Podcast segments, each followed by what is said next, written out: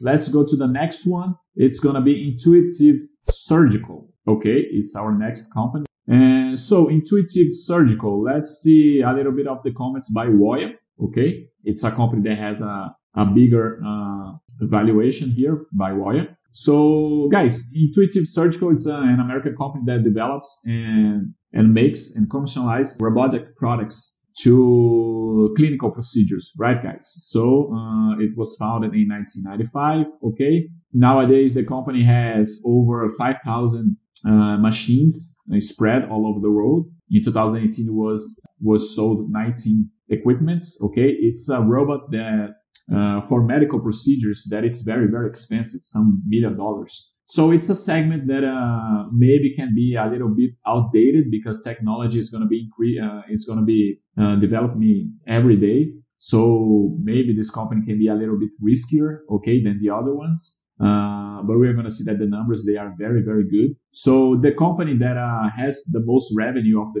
of this company it is this robot that says Da Vinci. Okay, it's very expensive. Uh, seventy percent of the revenue of the company depends on this machine. Okay. So it's a company that itself doesn't have much uh, diversification. Okay.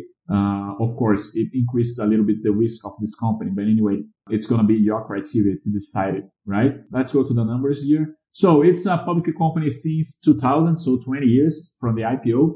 Highly consistent profits, highly consistent EPS growth, low leverage or debt-free company. Okay. So let's go to EBITDA very, very high numbers, good numbers, right? Uh, increasing on the long run here. Let's go to the net income. It's like a mirror, right, guys? So very good. EPS, it's about the same thing. So, uh, a very, it's a company that makes a lot of sense with its results. Net profit margin, it's flat. It's around 30%. So this is something very good. It means that, uh, its product, the Da Vinci machine has a competitive advantage, of course. So, uh, in general speaking, it's a company that probably doesn't have any any competition. Uh, if it's going to be a competition in the future, the company, the the, the competitor is going to be to have to spend a lot of money in the beginning. So it's a little bit more difficult to enter in this segment specifically, right? So it, it is good.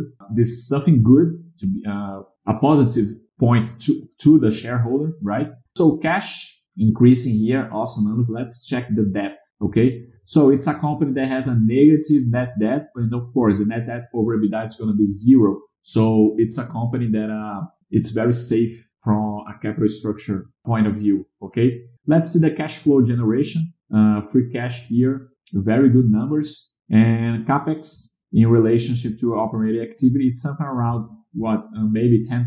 2019 spent like half a million dollars to half a billion dollars to make 1.3 billion dollars, so 33% of capex in 2019. But on the last years, it was something around uh, 20%, I guess. So it is good numbers. Uh, EPS we already already talked about. Uh, dividends payout. It is a company that doesn't pay any dividends. Uh, it's always reinvesting its money, its profits so you gotta accept that, of course. We know that dividends doesn't make any difference at all for the analysis, but uh, I like to see it just to see on which phase, how does the company works, uh, their policy, right? And this is a very good graph, right, guys? So very good numbers. So let me vote.